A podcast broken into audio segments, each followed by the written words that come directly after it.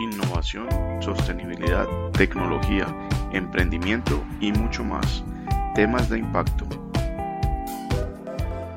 Hola, ¿cómo están? Hoy estamos en este segundo podcast de Impacto 4.0 con yo diría que las dos personas que van a liderar el camino de movilidad eléctrica en el país, creo, y, y tengo una confianza grande en eso.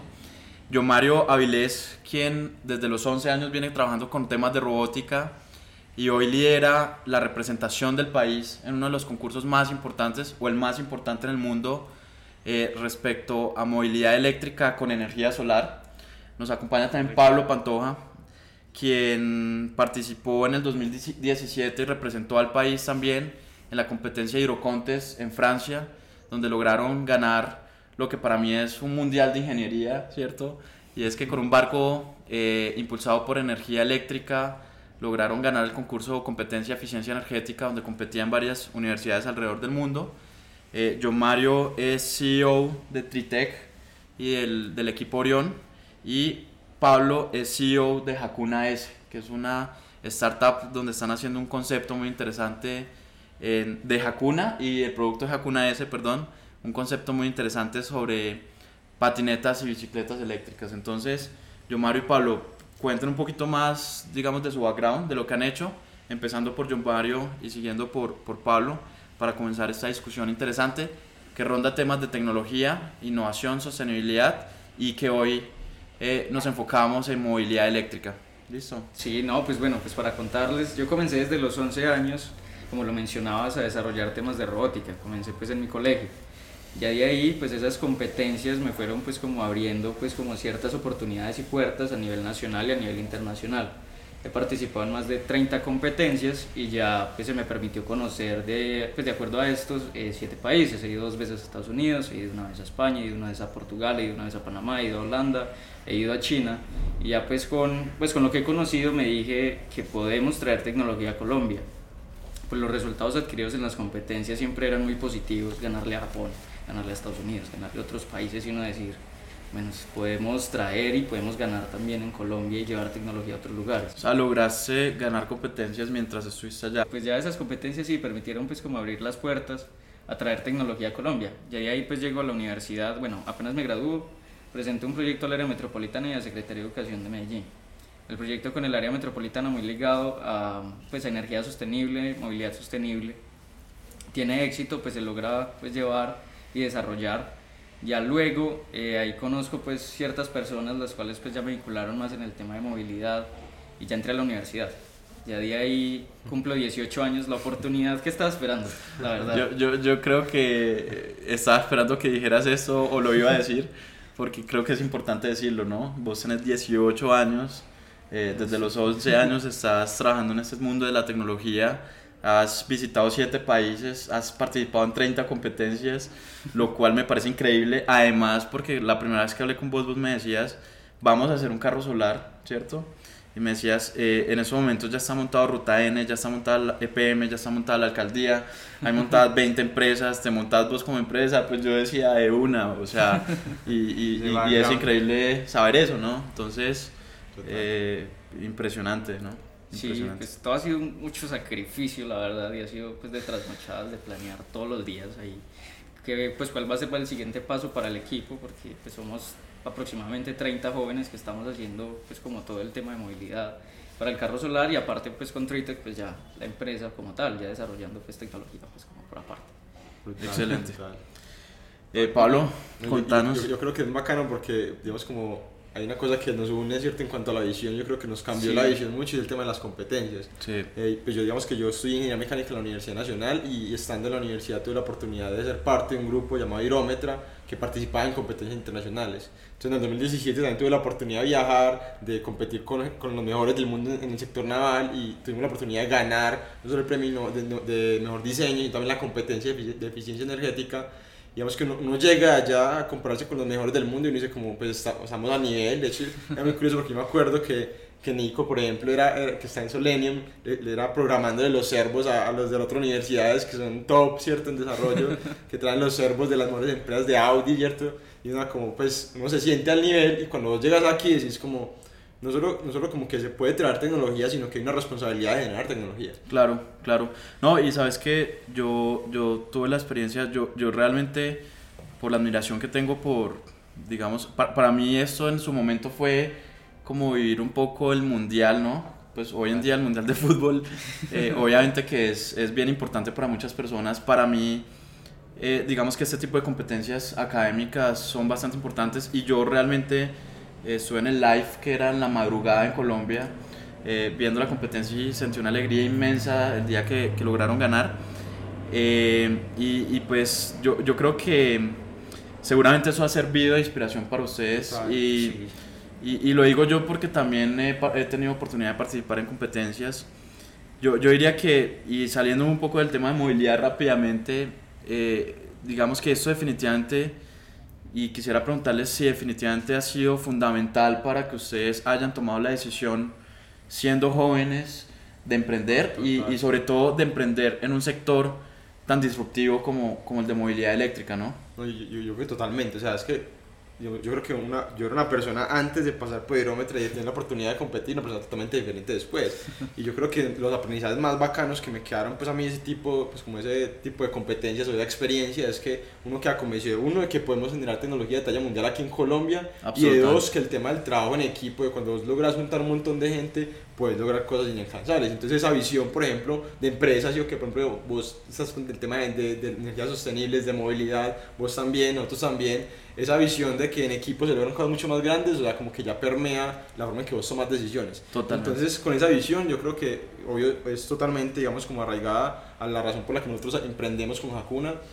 Los que estamos en este momento Hakuna también tuvimos la experiencia ambos de participar en competencias. Hay un chico que participó en competencias con el Primavera, el carro solar en Neafit, Julián que también hizo parte de Hidrómetra. Y está esa visión de, de, por un lado, que tenemos la responsabilidad de generar tecnología, de impactar y pues el tema de trabajo en equipo, ¿cierto? Que, Sobre que- todo ese, ese dicho de que so- solo es más, más rápido, ¿sí o qué? Pero juntos llega uno más lejos, ¿sí? Sí. Absolutamente, sobre todo teniendo un equipo muy concentrado y con grandes capacidades, como sé que ustedes tienen equipos y como considero también que, que hay equipo acá. Quería, digamos, enfocándonos un poco ya en temas de movilidad, ¿cierto? Entrar en, en, en yo creo que la pregunta que cualquier persona podría hacerse cuando, cuando ve un vehículo eléctrico, ¿no? Y es, muchas personas desean tener un- una moto eléctrica, una patineta eléctrica, una bicicleta eléctrica, un carro eléctrico. Sin embargo, hay un comentario que ronda siempre esta situación y es, yo quiero un vehículo eléctrico, pero es muy caro, ¿no?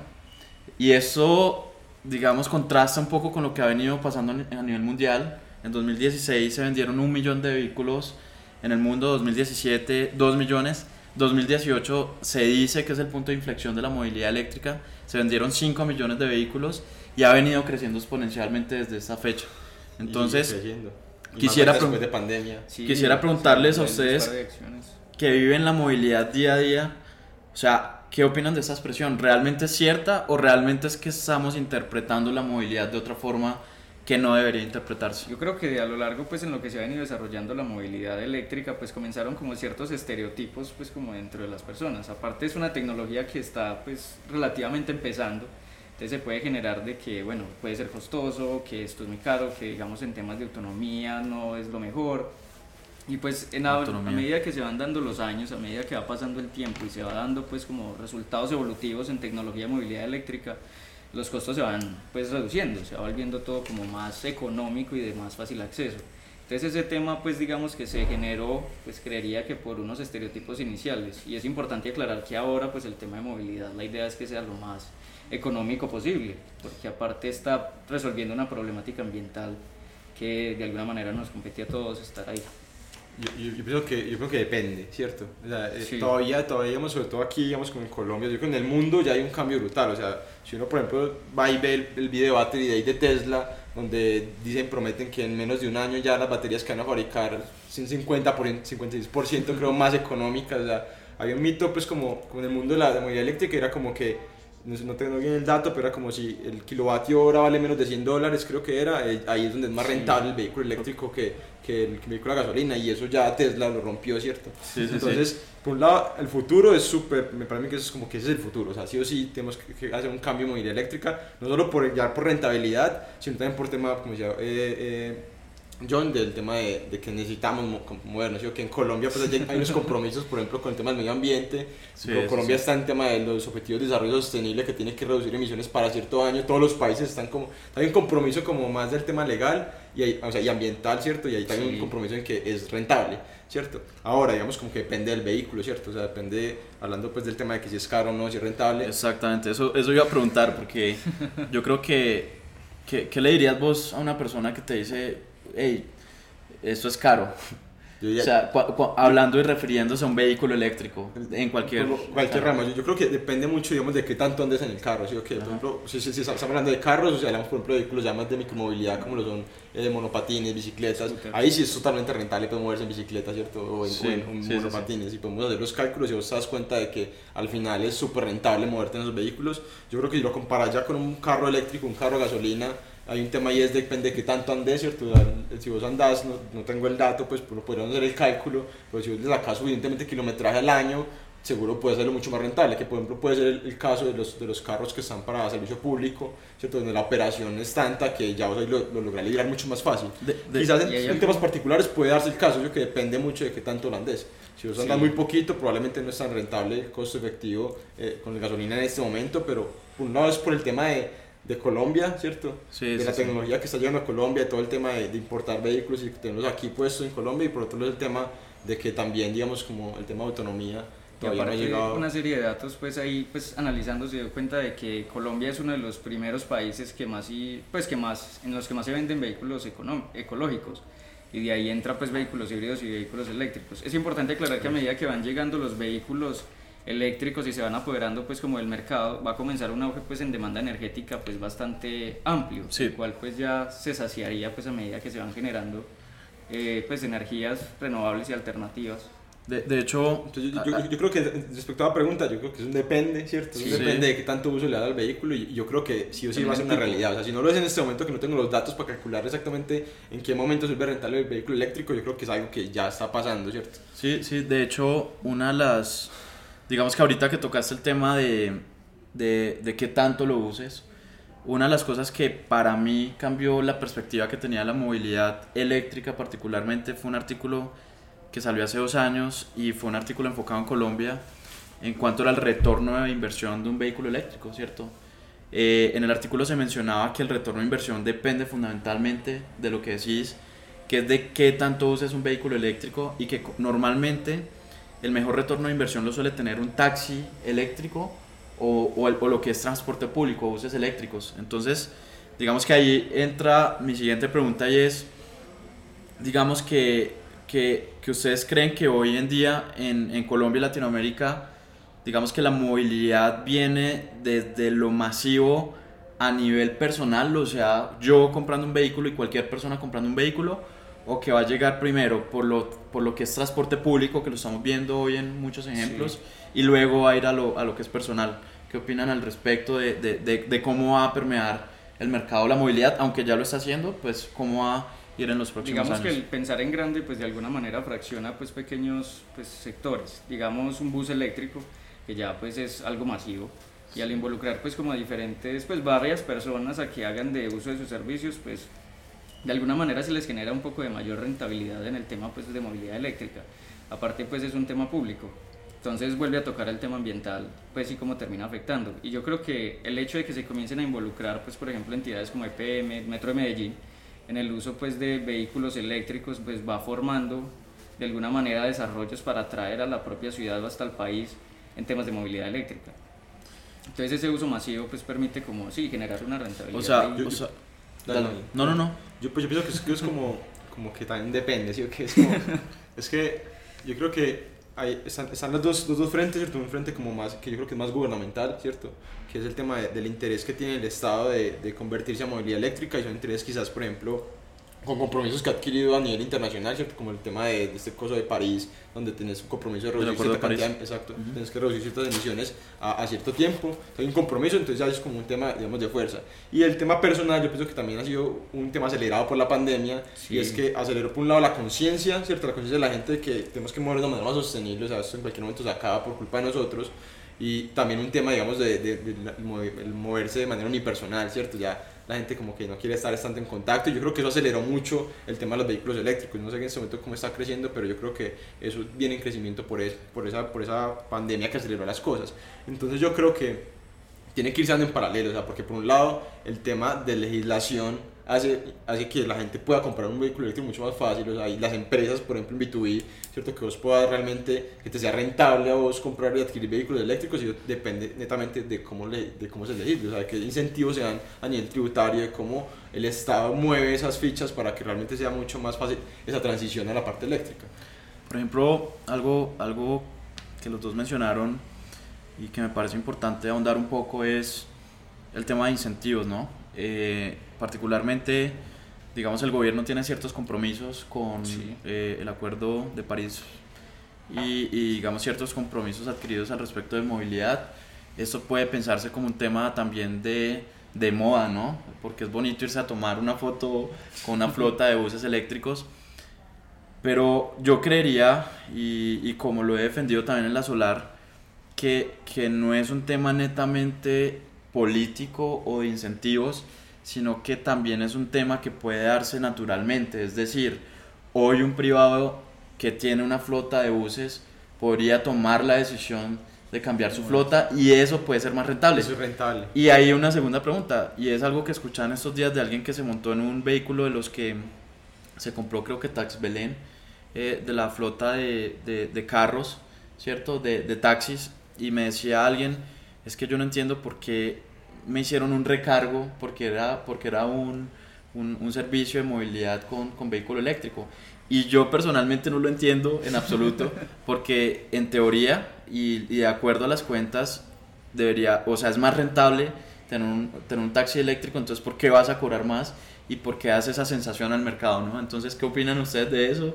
¿Cómo lo ven? ¿Cómo, cómo, co- digamos, de pronto si, si, si creen que es de gobierno o, o, o realmente es que sí es rentable?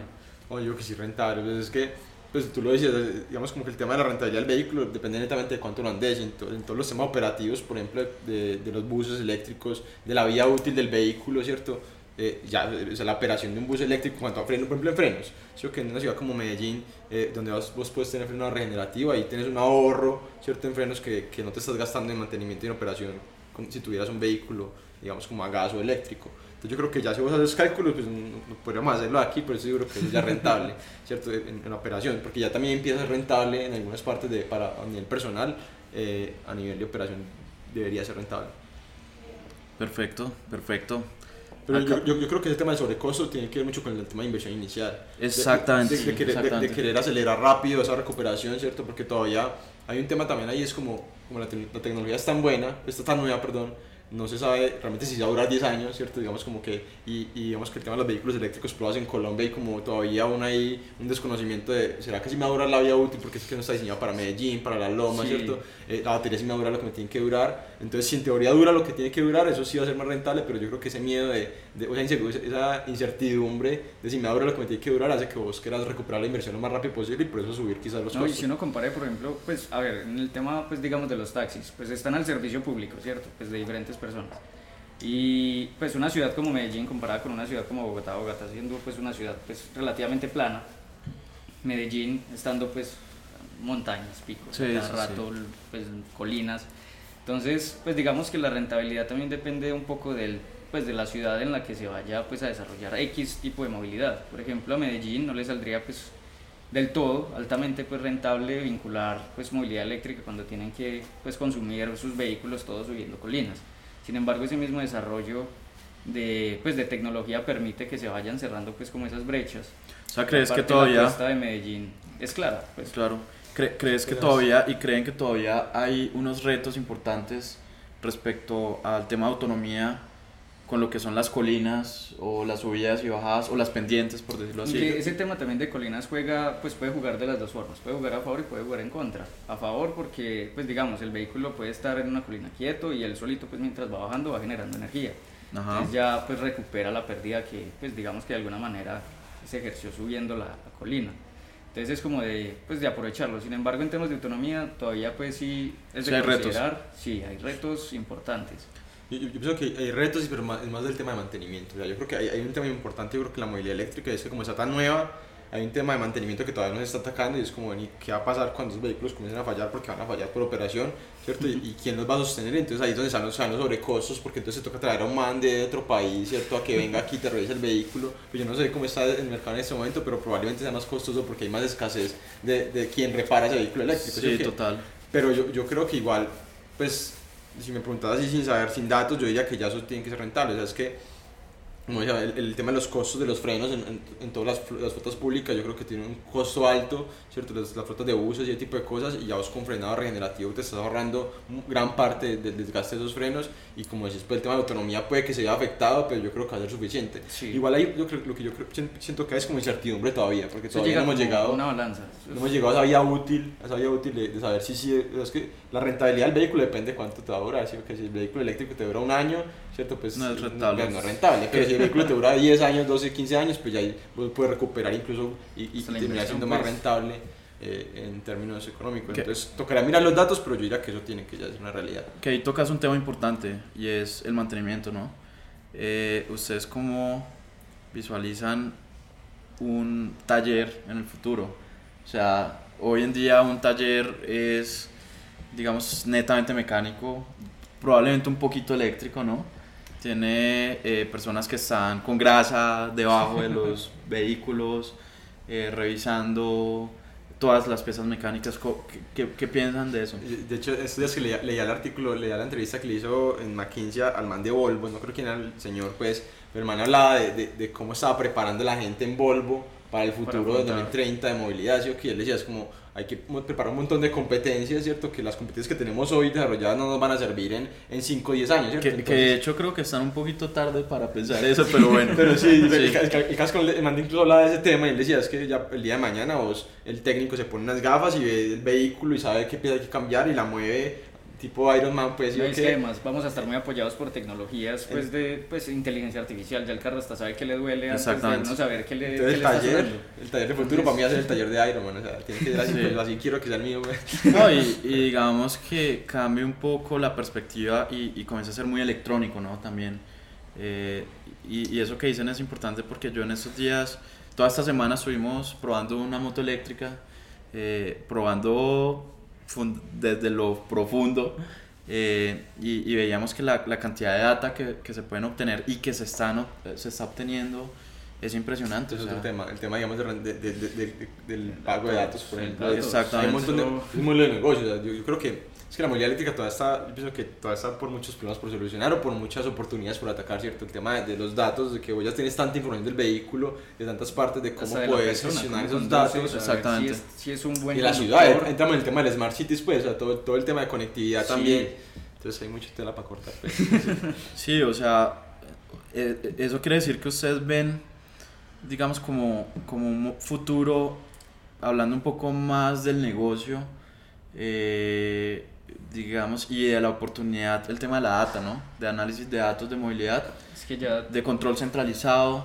Eh, centralizado me refiero a, pues vos tenés muchos vehículos en una ciudad y, y puedes ubicarlos todos entonces podrías orientar el tráfico y hacer cosas. Una visión es que ya la movilidad piense, pues ya entre ellas se comience a comunicar, a decir, ve, esto pasa, esto está sucediendo, sacar datos hasta el mismo piloto, vos conducís así, así no. Por ejemplo, ahora, pues para seleccionar, digamos, un piloto bueno, un piloto malo es por la cantidad de multas que le puedan hacer en un año.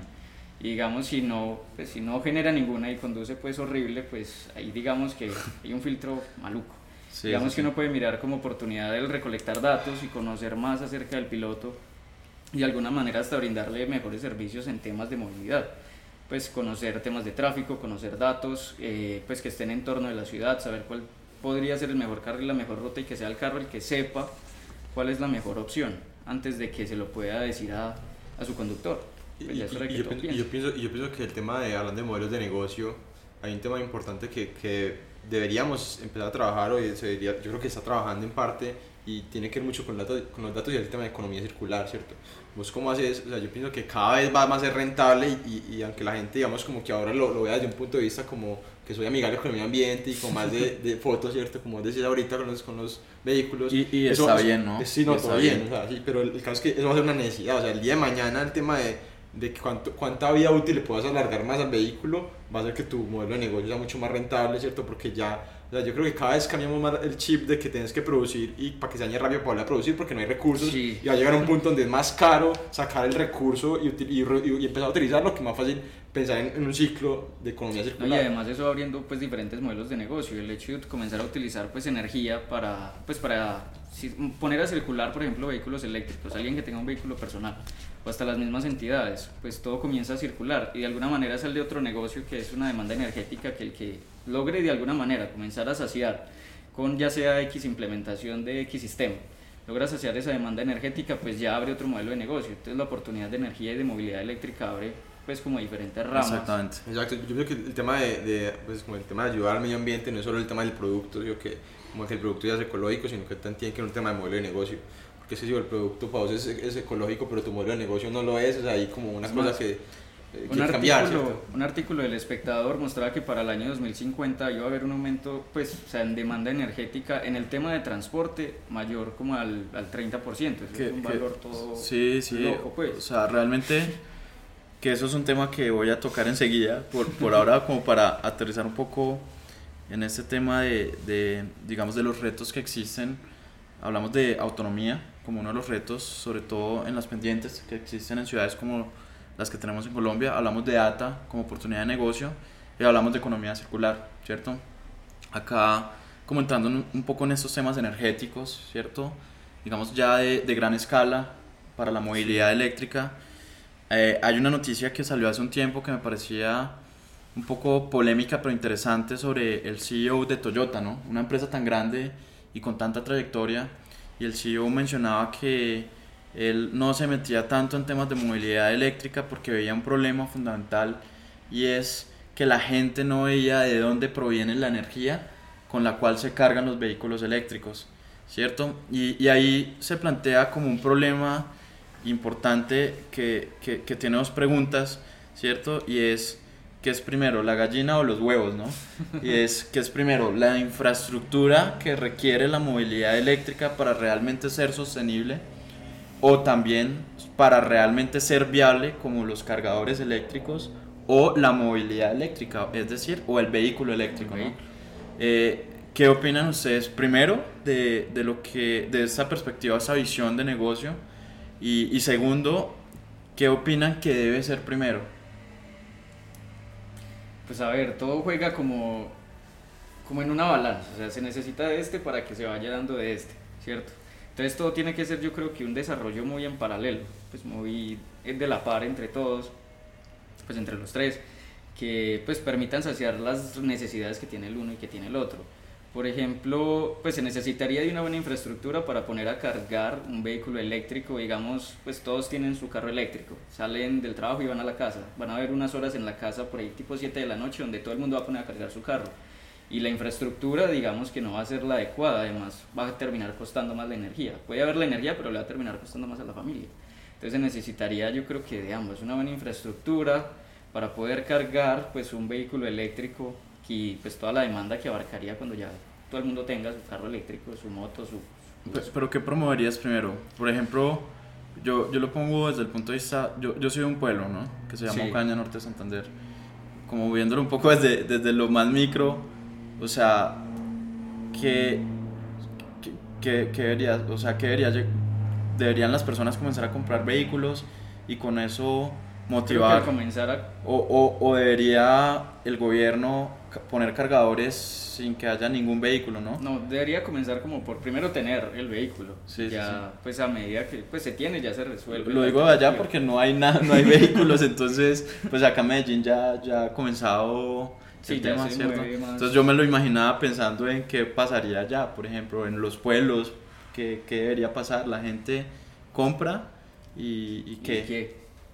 Creo que sería partir por pues tener el vehículo. Es una, es una pregunta interesante. o sea, Sí, Pues, sí, sí. Yo, yo- creo que eso es, que es- depende. O sea, Sí. que- o sea, ¿qué piensan? Y es que, por ejemplo, es mucho con el tema, de, también un tema cultural y un tema gubernamental. Yo que O sea, Tesla arrancó a regar por todo lado eh, y ya estaciones de carga eléctrica. ¿cierto? Estaciones. Estaciones, eh, exacto. ¿Antes del carro? No, no, no, eh, pero, pero digamos, el- el- mien- mientras era el auge de Tesla, o sea, Tesla no era lo que es ahora, ya tenía regado por todo lado el tema de estaciones eléctricas, ¿sí o qué? No sabía eso. Entonces ellos, ellos, digamos, como que estaban regando, ellos saben como lo que yo ahorita, como en paralelo y produciendo y Sí. regando, digamos, como que hay un apoyo, digamos, como de alguna manera estatal, ¿cierto? De, de, venga, hagamos infraestructura mientras va el desarrollo, porque el desarrollo del carro eléctrico está muy costoso, ¿sí o qué? Tener un carro eléctrico sigue siendo muy costoso, pero entonces, digamos, vamos avanzando por este camino.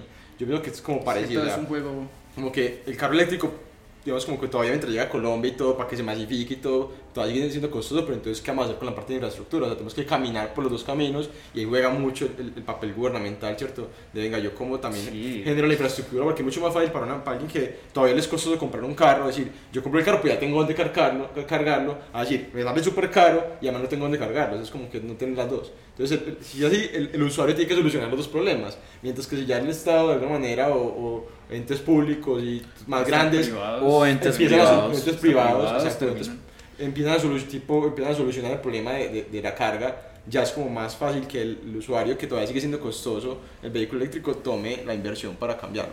Eso por un lado, ahorita tú preguntabas como el tema de la visión de negocio, de, de que contamina más entonces el carro eléctrico, porque se carga con, porque si la energía se produce de cosas diésel, A ver, ¿cierto? yo estoy absolutamente en contra de eso, pero eh, eso lo decía el CEO de Toyota y, y pregunto qué, Pues qué yo, la verdad, opinan, ¿no? yo la verdad, yo, creo que uno podría hacer, pues, sacar numeritos y yo creo que eso, eso no es tan así. O sea, yo creo que, pues, normalmente en, en ese análisis, como el ciclo de vida, normalmente llaman como well to wheel, que se analizan como el- la vida del carro antes de y después de, ¿cierto? Y yo creo que ya hay análisis de países que su energía la producen de cosas fósiles y ya el vehículo eléctrico sigue, sigue contaminando menos, ¿cierto? Yo creo que no, si uno busca artículos seguro encuentra esa información y más hablando de Colombia, pues Colombia tenemos una gran ventaja, es que la, la fuente, digamos, la, Sí, las la fuentes de mayoría... energía, pues de donde se extrae la energía es del 94% de fósiles. Bueno, aunque Colombia, sí, Colombia sí. tiene un 65% hidroeléctrica, Sí, Por eso- por eso es un- 30% es muy buen, es muy buen, muy buen Sí, dato, es- pero a nivel mundial es como de un 90. Y, y, y, y aún así es a nivel mundial, soy casi que seguro que... 94% fósiles a nivel mundial. Hmm. Ah, ya, ya, pensé que lo estabas diciendo Sí, al yo revés. creo Ah, no, ya, no, ya hay no. análisis de, dice, si el carro eléctrico se carga todo con energía proveniente de, de- de la gasolina, eh, ves, ves, de los fósiles, sigue siendo más, más ecológico, ¿cierto? Entonces yo creo que eh, eh, eso es un mito más que todo. Es como el mismo mito, por ejemplo, que vos toca ahorita el De tema de, de las lomas, por ejemplo, de que los vehículos eléctricos andan muy malos para las lomas. Yo pienso que hay, hay un montón de mitos ahí también, ¿cierto? De, de que, De de hecho, que no... un vehículo eléctrico muchas veces tiene más torque que... Exactamente. no tiene más. De hecho, Pues un sí, vehículo sí. eléctrico en lomas puede funcionar Mucho mucho, mejor. mejor. Ajá. Eh, y sobre todo, Entonces, el- no retomando, para mí eh, es el vehículo eléctrico es la salida tanto ecológica como rentable en su corto plazo y el tema digamos de que es primero hubo la gallina, ¿cierto? Yo pienso que es una cosa de ir caminando en paralelo y que necesita Sí. como, pues es un trabajo en equipo, ¿sabes? No puedes, obviamente yo creo que hay, hay locos, ¿cierto? Hay locos como Elon Musk que, que se atreve y dice yo hago las dos, ¿cierto? Eh, y, y, y también puede ser necesario así, ¿sí o qué? Pero en el ideal sería más fácil que varios entes vayan caminando en los dos caminos porque se necesitan de ambos. Yo, yo creo que precisamente los dos modelos pueden ser rentables, o sea, no necesariamente, y, y reitero, no necesariamente se requiere el, el apoyo gubernamental o, o, Sí. o algo así para lograrlo. Yo creo que como sucedió en Estados Unidos o sucede en muchas partes del mundo, se puede, se puede lograr, ¿no? Y, y respecto, y, y digamos un poco siendo entrevistador, pero también estando en el sector de la energía solar, creo que debo dar mi opinión acá. Yo realmente creo que hoy en día, y es algo que decías, la matriz colombiana o la matriz energética colombiana, eh, y, y- y lo dicen muchas personas, es de juguete. Con de juguete me refiero a es una matriz que realmente eh, no es tan intensiva en consumo energético, o sea, Colombia per cápita consume muy poco, ¿cierto? Con respecto a países como Estados Unidos, nosotros, una persona acá puede estar consumiendo eh, un- en relación 1 a 10 con respecto a una persona de Estados Unidos. O sea, una persona de Estados Unidos puede consumir 10 veces más que una persona en Colombia. Eh, y eso corresponde más que todo a que, primero, no tenemos estaciones, pero también a que no hemos penetrado mucho eh, los temas eléctricos, como las estufas de inducción, movilidad, y, y probablemente nuestra matriz se, se va a volver un, un gigante en los próximos años. Eh, los proyectos hidroeléctricos están parando y hay un gran reto desde el punto de vista de energía. que Y yo, creo que yo no tengo los datos, pero yo creo que en materia de energía, gran parte de esa energía que se produce se la gasta la movilidad, ¿no? El tema del sector transporte. ¿En, ¿En dónde? En Colombia. En Colombia, eh, claro, hablamos de energía térmica, pues de lo... Sí, o, digamos que separando un poco energía eléctrica, es una matriz muy baja, pero energía térmica pues es el gran porcentaje, ¿no? Es la mayoría. Entonces, eh, ¿qué es lo que va a pasar para un mundo o lo que creería que puede pasar para un mundo más sostenible? Tenemos que de esa matriz de energía total con térmica y eléctrica trasladar muchas cosas de la térmica a la eléctrica y por ende los retos de generación de energía con energía limpia van a ser cada día más grandes, ¿no? Entonces ahí, ahí todo se debe ir desarrollando en paralelo, pero el mercado está hecho para que se dé, o sea, naturalmente. No es que tenemos que ir hacia allá, es que exactamente. Pues, digamos como que en estos momentos a la ruta, pues yo creo que antes son muy lentos. Sí, o sea, son muy lentos y, y, es un tema, pues, ahí es donde yo hablo mucho del tema, digamos como que facilitaría mucho la cosa del tema gubernamental y del tema de incentivos, ¿cierto? Para que eso facilite, facilite, porque entre más incentivos hayan desde el punto de vista tributario, gubernamental, ¿cierto? Que más fácil es, más fácil la transición, ¿cierto? De, gasolina a, pues, la, electrificación. De, hecho, ahorita hablabas precisamente viendo una perspectiva futura del tema Volvo, ¿no? Volvo hace creo que dos días anunció que a 2030, 2030 iba a cortar con, con su negocio de, de, movilidad convencional, o sea, con combustibles fósiles. Sí, vamos a dar a la eléctrica. Iba a pasar totalmente a la eléctrica. Pareciera que el año 2030 y e, es como un hito, ¿no? Del mundo porque vemos muchas noticias de que a 2030 va a pasar eso, a 2030 va a pasar eso. Eh, ustedes que lo, lo, lo ven ven, que se puede cumplir, lo ven lejos, lo ven realista. Pues no, yo creo que cumple, sí, tiene que cumplir, sí, lo veo lento. O sea, es que no ve Tesla, o sea, desde, desde cuándo está produciendo carros eléctricos y, y, Volvo, pues como que 2030, ¿cierto? Es como, sí. como que uno compara eso y se va lento, ¿cierto? Claro que es que Tesla va a mil por hora, ¿sí? que se con el mercado. Pero sí, para mí está lento, yo creo que hay que acelerar y, y, y si, si, eso es por allá, aquí en Colombia, creo que hay que acelerar mucho más. O sea, y, y como decíamos ahorita, es una necesidad, no solo, no solo como como de ser amigable con el medio ambiente, sino una necesidad también económica y de país, ¿cierto? De compromiso de país con el mundo, ¿cierto? Claro, y es que además, o sea, digamos, va a llegar la movilidad eléctrica pues a varios países en el mundo y se van a quedar atrás ciertos países, como pues como los Colombia, algunos de Latinoamérica, y ahí está pues como también el llamado de las empresas privadas que, que se impulsan y se desarrollan en el camino futuro en temas de movilidad. Podría, podríamos decir que si nos quedamos nos podrían ver como pues aquel persona, aquella persona en zona rural cocinando todavía con leña y el resto pues con gas o, o estufas de inducción, no sé, pues podría ser equivalente, ¿no? Sí, la comparación ideal, pero, pero, pero pues sí, digamos como que el caso es que se muy... Pues, pues, se puede ver muy primitivo, que, que todavía un país ande con... Sí, sí, yo, yo estoy de acuerdo, pues como que realmente eh, sí, todo, todo apunte hacia allá. Y más con los, o sea, Tesla viene jalando la tuta, pues como el tema de las baterías. Ustedes vieron el battery day de Tesla, pero eso fue como un montón de booms por todos lados, ¿cierto? El tema de, tanto, digamos, de producir, de cambiar la química de la batería, el tema de los costos que se reducen, el impacto ambiental de la, la, fabricación. Pienso yo que, que eso incentiva mucho y, la promesa de ellos de bajar el 56% de los costos de las baterías. Eh, entonces, eso pues, es el futuro, Y es de mirar también, o sea, como las empresas ya se están mudando tecnologías futuras, temas de movilidad, y se nota que ciertos países o sea, se están quedando también atrás. Entonces esa parte gubernamental y el hecho de que se vaya impulsando también termina acelerando que, que empresas, que hasta el mismo país se beneficie y se dirija pues como un eco país. Claro, ahí entramos a un tema que es baterías, ¿no? Eh, que es bien importante para el tema de movilidad. O sea, podríamos decir que la clave de que hoy en día muchas startups o empresas a nivel mundial sean exitosas en, movilidad eléctrica eh, corresponde en gran porcentaje a la batería o el desarrollo del almacenamiento. Eh, en ese sentido... es un reto. sí, es un reto total y, y, pues en pandemia las acciones de, de las empresas de, de, movilidad eléctrica como Tesla se han disparado. Em, casi que, que, vos lo decías y lo has mencionado varias veces, el Battery, battery Day eh, hace parte de un punto de inflexión de movilidad eh, que corresponde a anuncios y marca el mercado. ¿Ustedes cómo ven, digamos, e, ese papel del almacenamiento, hablando de que hoy en Colombia uno puede encontrar vehículos eléctricos con gel, ion de litio, LiFePO4, eh, hay unas tecnologías futuras como las de estado sólido, O sea, ¿qué, ¿qué perspectiva tienen? Porque sé que es algo que han estudiado bastante en sus startups y en lo que vienen haciendo respecto al tema de almacenamiento. Pues con todo el respeto de las empresas que desarrollan pues, su movilidad eléctrica con baterías de gel, pues, no sé, es hasta vergonzoso que, pues, que todavía se implementen tecnologías tan inadecuadas como para, pues, para la proyección futura. O sea, el hecho de... Sí, yo creo que es como, como el tema de, de, de, de, de para dónde vamos y el futuro. O sea, Sí. las trabajando con baterías que ya, ya las, las refabricó y las rediseñó y estamos todavía usando plomo. Sí, pues, o que sea, es- sí. Él es plomo con, con otro, otro líquido ahí, ¿cierto? Sí, Entonces, sí. Es, o sea, pues eso es como, como denota mucho en el estado en que estamos, yo que, o que to- incluso se usa LSO, pues que también es, es quedado, ¿cierto? Ya deberíamos estar usando mínimamente NSM, pues. El SO es, sigue siendo litio. Sí, sí, to- Sí. digamos que todas las familias como litio, ¿cierto? Lo que es LSO, Sí. LMO, LiFePO, NSM, todos esos litios son lo que normalmente en el mercado, pues como que uno se... Y en de litio, ¿cierto? Y en de litio es como, pues, en de litio tiene una familia gigante. Sí, Sí, sí, sí.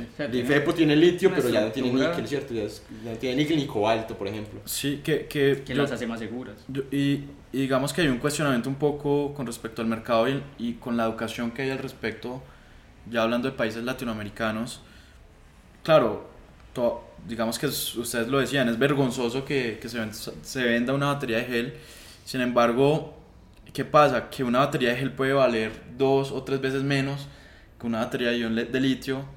Eh, pero como colombianos quizás estamos acostumbrados Lo- a pensar en, en tu costo inicial de inversión o a comparar de cuánto me vale esto respecto a cuánto me vale esto otro. Eso iba, digamos a largo Ajá. plazo, pues eso genera una rentabilidad negativa, yo creo, pues ya, pues a largo plazo no va a tener primero la Oye, misma durabilidad, es- es un tema no va a disponibilidad ser lo mismo de seguro que, que una batería pues ya pues de litio pues probada, experimentada, una del IFEPO que las hace mucho más seguras, una batería de estado sólido, pues que Yo- ya yo creo que marca. es un tema de disponibilidad, sí, que es un tema de disponibilidad y, y también quizás en parte de, no sé si, si de, de ignorancia, que es como de, de desconocimiento por ciertos temas pues, del, del, mismo mercado, o sea, es como, como que todavía no hay mucha demanda, entonces yo para qué voy a, digamos, los que todavía venden motos, con, pues venden la moto con la batería de, de, de, de, gel de litio y siguen siendo súper caros, o sea, la batería es súper mala, ¿cierto? Y La, la moto sigue siendo costosa, ¿cierto? Entonces no es como, Claro. en otros países ya la moto la, tiene batería mucho mejor y pues... Sí, Entonces como un tema de disponibilidad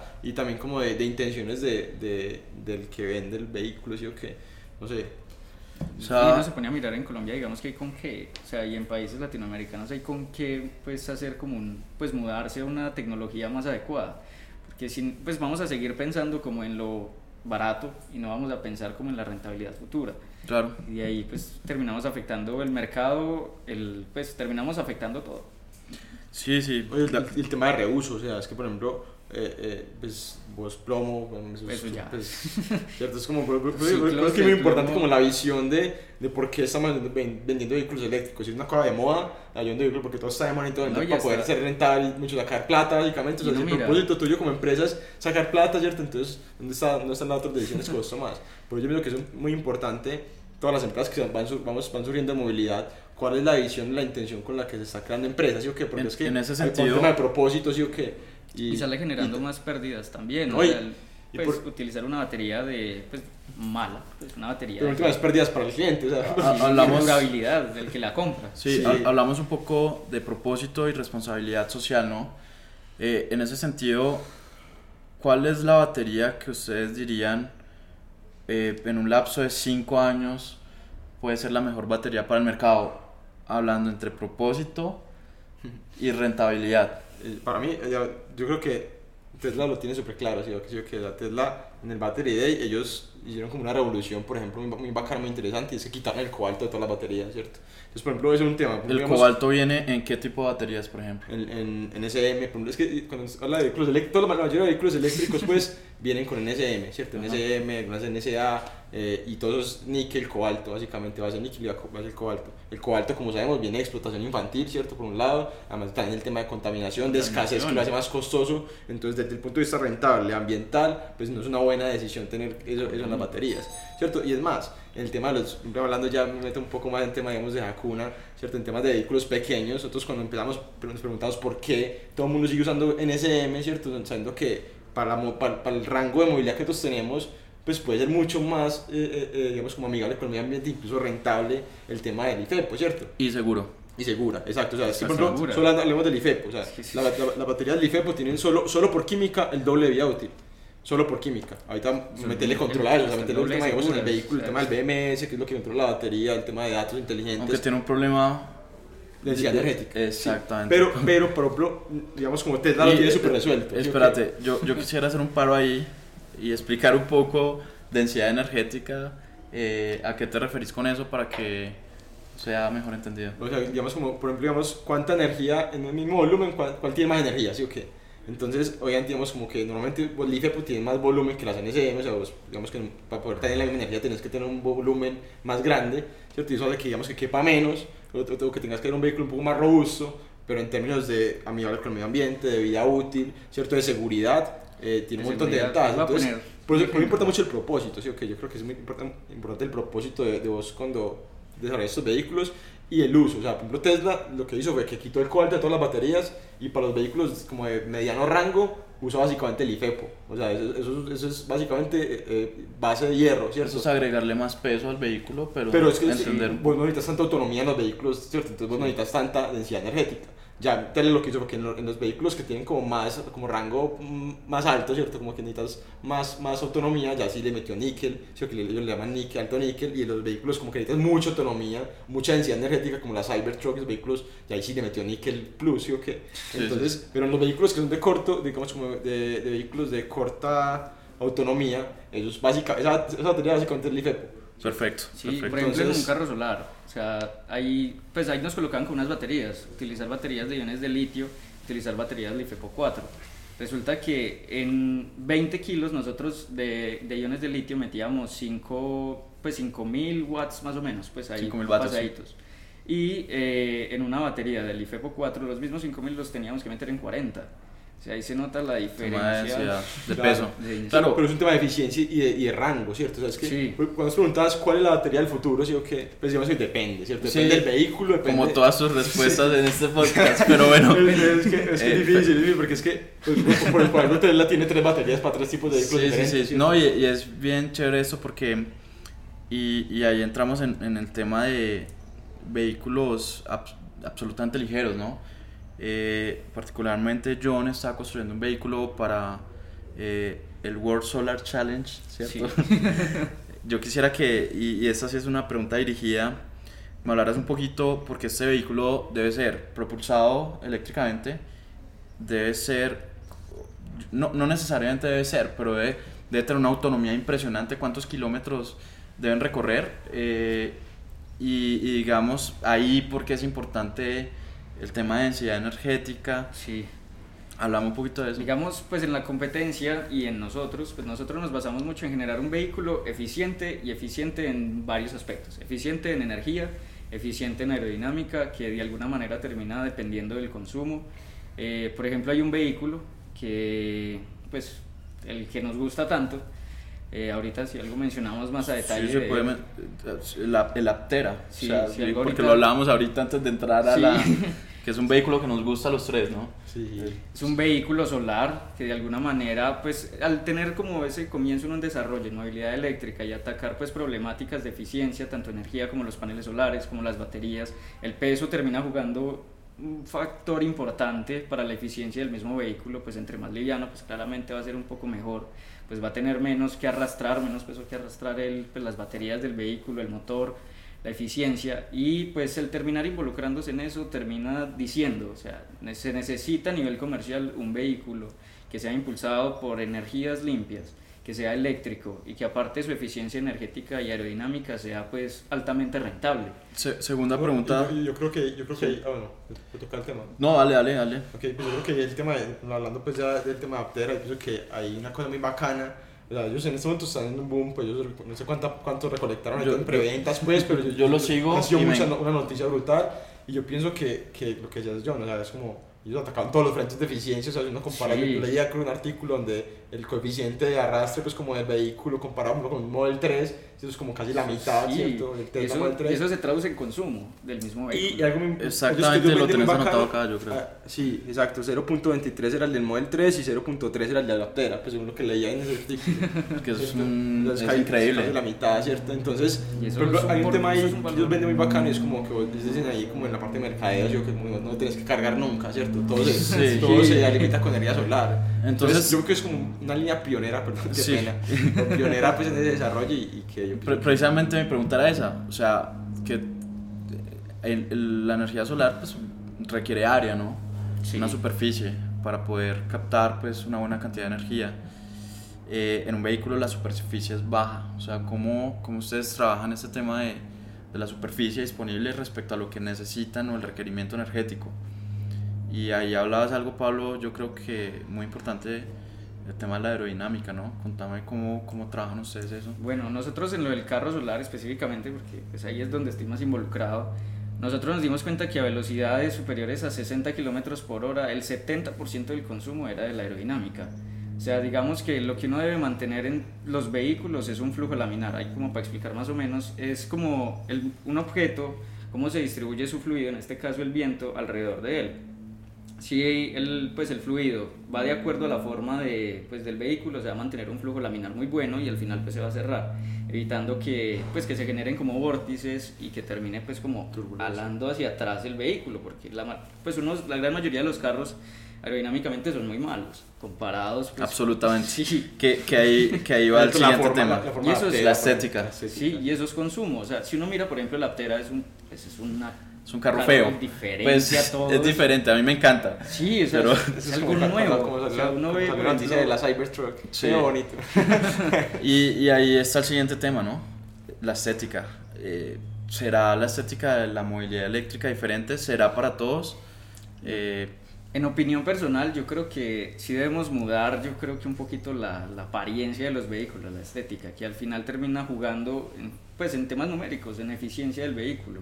Y si vamos a seguir en lo tradicional, pues, pues ahí nos vamos a quedar. Yo creo que si vamos a cambiar, vamos a cambiarlo todo de una vez y hacer algo pues que verdaderamente revolucione. Sí. Y en temas de eficiencias, termine jugando a favor del consumo de los mismos vehículos. El Eh, Altera es una maravilla. eso quiere decir que para concluir un poco el tema, vamos a ver un mundo con carros bien locos, ¿no? Sí. Interesante. Muy diferentes. Interesante. Bueno, eh, pregunta dirigida también, Pablo, pues por tu, tu experiencia con el tema de micromovilidad. Yo hacía un cuestionamiento, sobre todo en estos días, eh, sobre un modelo que vimos, sobre todo antes de la pandemia, muy presente en Medellín, eh, creo que en Bogotá también, y es sobre Green, ¿cierto? Que son las patinetas eléctricas Ah, eh, en alquiler, y, y sobre todo, to- sobre todo los mm, temas de mi- micromovilidad en alquiler. Leía un artículo un día que es algo que pensaba, pero que el artículo demostraba desde, desde datos que realmente no representa una solución tan sostenible. Primero, un- una patineta de estas en unos años ya dejaba de ser Pues funcional eh, con sus temas de huella de carbono, pero también uno se da cuenta, y particularmente acá al frente de la oficina, pasaba el camión recogiendo todas las noches las patinetas Sí. para llevarlas a cargar. O sea, y, bueno, obviamente un camión no eléctrico precisamente. Entonces, digamos que vos desde tu trabajo con la micromovilidad y, y entendiendo que están desarrollando un vehículo eh, muy interesante, con muy buenas características, ¿cómo es esto y cómo lo están trabajando también, no? Pues, no sé, yo, yo creo que ese modelo, digamos, como de sharing, pues como el modelo de negocio de vehículos compartidos, pues yo personalmente pienso que es un, es un modelo de negocio como que, como que es difícil, digamos, como de, de- de la empresa que quiera tomar ese vehículo, es- yo pienso que es un modelo de negocio que depende mucho del capital que tengas para tomarte el mercado. O sea, si Exactamente. vos entre más, es un, modelo, o sea, es un modelo de negocio que depende más que de desarrollo, que hay muchos temas por desarrollarse o que es de, cuán- de qué tan rápido tomes el mercado de la, de la movilidad, o que si vos inyectas un montón de monopatines y al final sos el único al que dan monopatines, o sea, la rentabilidad pues, pues vos, puedes recuperar inversión, pero al principio sos puras pérdidas, sea, invierta Pérdidas, plata, compra un montón de negativo ahí.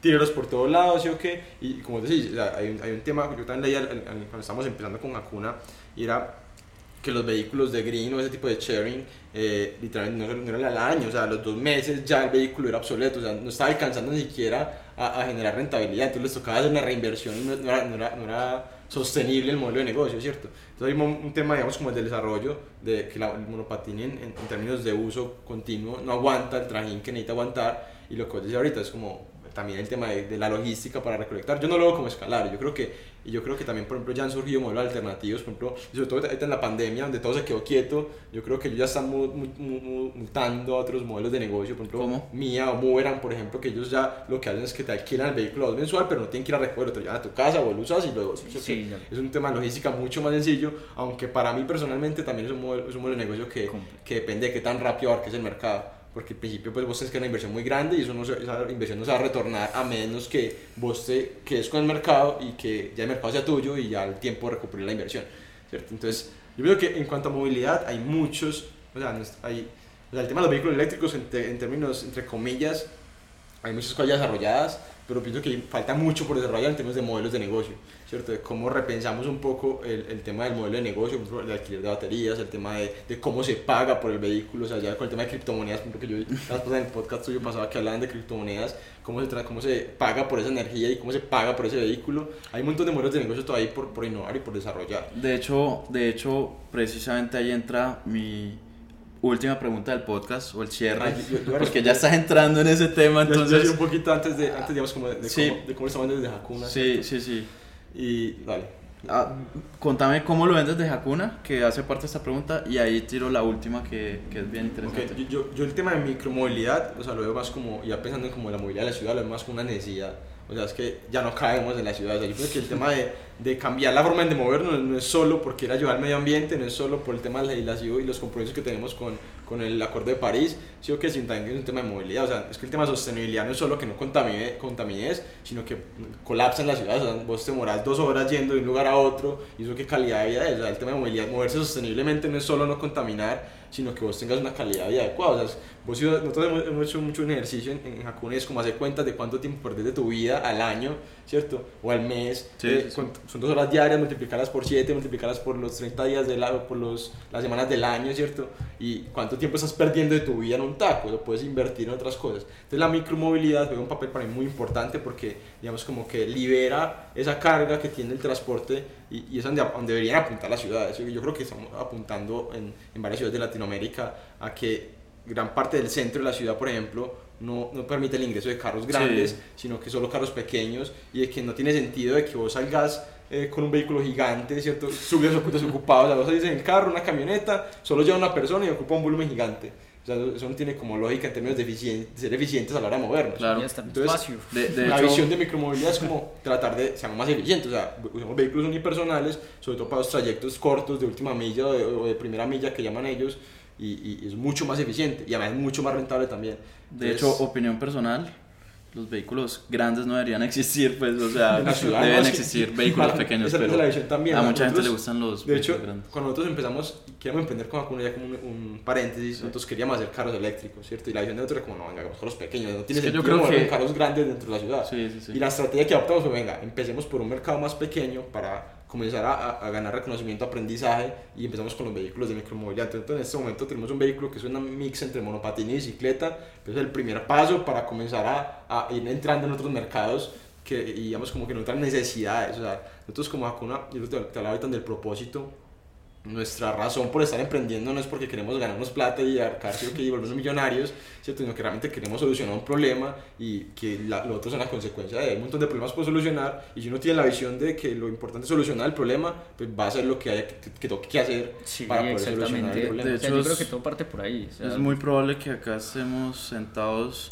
tengan sentados dos competidores futuros de carros eléctricos, probablemente un tercero, no voy a decir quién, pero eh, tendría que ser. O sea, es que sí. yo, yo la antes de empezar la, la charla con Johnny, es que yo siento que a veces también falta una, una visión de, De de, entender que es que las cosas se pueden hacer mucho mejor si es en equipo. O sea, O sea, la visión que a mí me quedó en hidrómetra, ¿cierto? Donde vos estás en la competencia y literalmente la competencia tuya te ayudaba a arreglar el barco para que pudieras competir con él. Eso era brutal. O sea, el man que, que, que básicamente pudo haber ganado porque el de otro no funcionó, por decirlo así.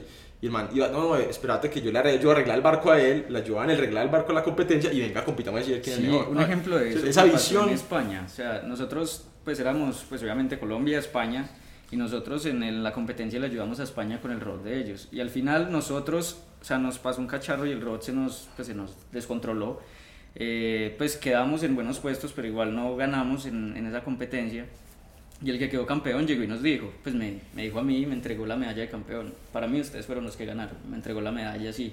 Claro. Y de las competencias yo creo que como esa, visión, y en equipo. esa visión queda, queda en uno, o sea, pues, yo personalmente, yo salí de hidrómetra como con esa visión como parce, o sea, el trabajo en equipo da mucho más frutos. Sí, yo creo que sí. esa visión de empresa, o sea, si aquí estamos en la competencia, yo entonces pienso que es una, una buena noticia, ¿sí o qué? Es O más, sea, nosotros- probablemente en 10 años que quieras ser el primero en el mercado, no hables igual, pero súper chévere de perspectiva y yo creo que... Bueno, es- es- No, mentiras, yo, yo creo que realmente es la forma como se debe trabajar, honestamente, Sí. pues lo, lo digo...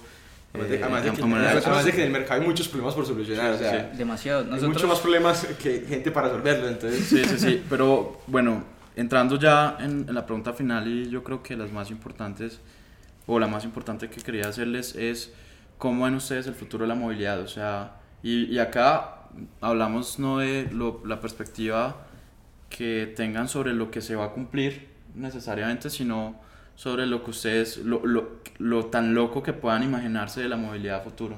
o sea, yo me imagino pues la movilidad inteligente, conectada, pues conectada entre sí y conectada con las personas para que de alguna manera pues eso sea como "Hey, el carro hágame un favor, un mandado y vaya y se lo entregue y haga todo lo que necesite y uno pues manejarlo desde la comodidad, manejando todo el tema de criptomonedas. De hecho nosotros en una pues en una convocatoria con un modelo de negocio involucramos el tema de ecomonedas, pues son criptomonedas, nosotros las llamamos así, ecomonedas todas dirigidas al tema más bien como de movilidad eléctrica.